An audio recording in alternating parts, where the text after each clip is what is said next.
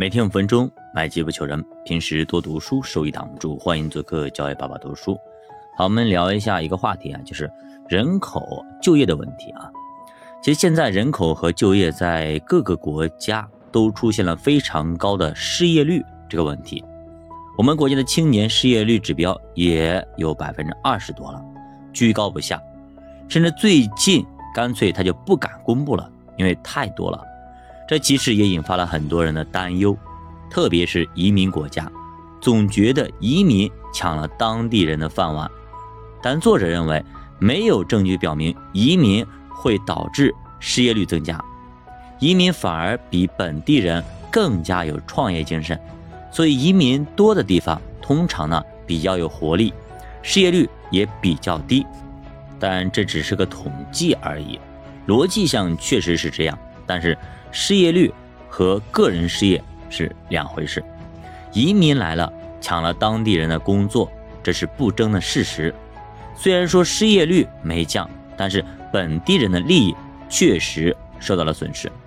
从国内也能看出，为什么北京、上海很排外，就是这个原因。北漂和沪漂们确实更有奋斗精神，但是他抢了本地人的饭碗。未来抢饭碗呢，其实还会有越来越多的人。比如说，随着人工智能、机器人的一个进步，人类的很多岗位都会被取而代之。最简单的来说，对吧？以前的那个高速收费口的那个收费员，被 EDC 给代替了。虽然从总量来看，传统岗位被机器人取代，新兴岗位也随之出现，但是落在个体身上。这绝对是一个非常大的一个损失，因为它会造成他失业。比方说，工程师的岗位增加，但是高速收费员被 ETC 给取代了。高速收费员是不可能转化为工程师的，所以他们就是永久性的失业。我记得那个三十六岁的大姐，她就说：“哎呀，我这一辈子就会收费啊，我啥都不会干呀，我的青春就在收费站上度过了。”就很可悲啊！有的人已经四十岁上下了，干了一辈子了，他已经没有转行的能力了。未来其实这种事还是非常可怕的。比方说，智慧城市、车路协同带来的智能驾驶的革命，以后路上不需要司机了，那么这不知道会导致多少人的失业，甚至律师、医生之类的专业工作也会受到前所未有的冲击。未来承载就业的肯定不再是生产制造，而是休闲娱乐为主的服务业。越来越多的人脱离了生产制造之外，那么就会产生休闲过剩，服务业会越来越细分。比如现在的外卖、跑腿、代驾、网约车，其实就是细分出来的服务业。未来大概率还会进一步细分。那作者也说，现在如果家里有孩子的，让孩子学生产制造的技能，确实不是一个非常好的方向，甚至那些可重复的知识，未来都相当的危险。人工智能的出现，很可能会让知识和技能变得越来越不值钱。比如之前我懂法律，我是律师，谁有法律问题找我咨询，我就可以收钱。但是以后法律问题，大家就可以去问人工智能机器人了。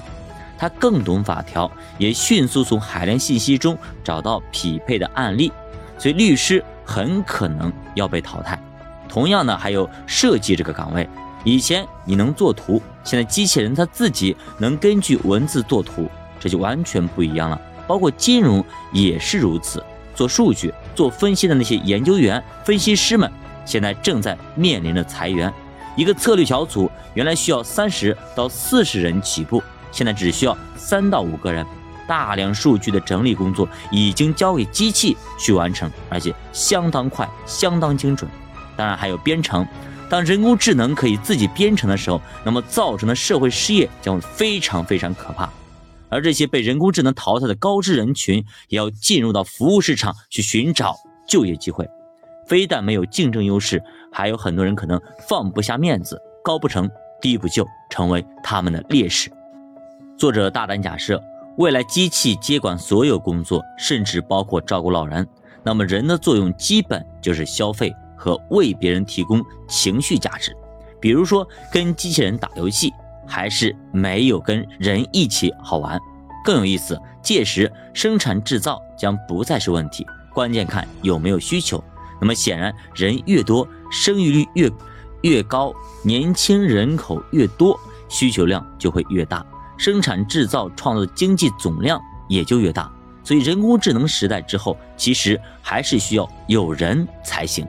其实，从现阶段开始就已经出现了需求比供给更加重要。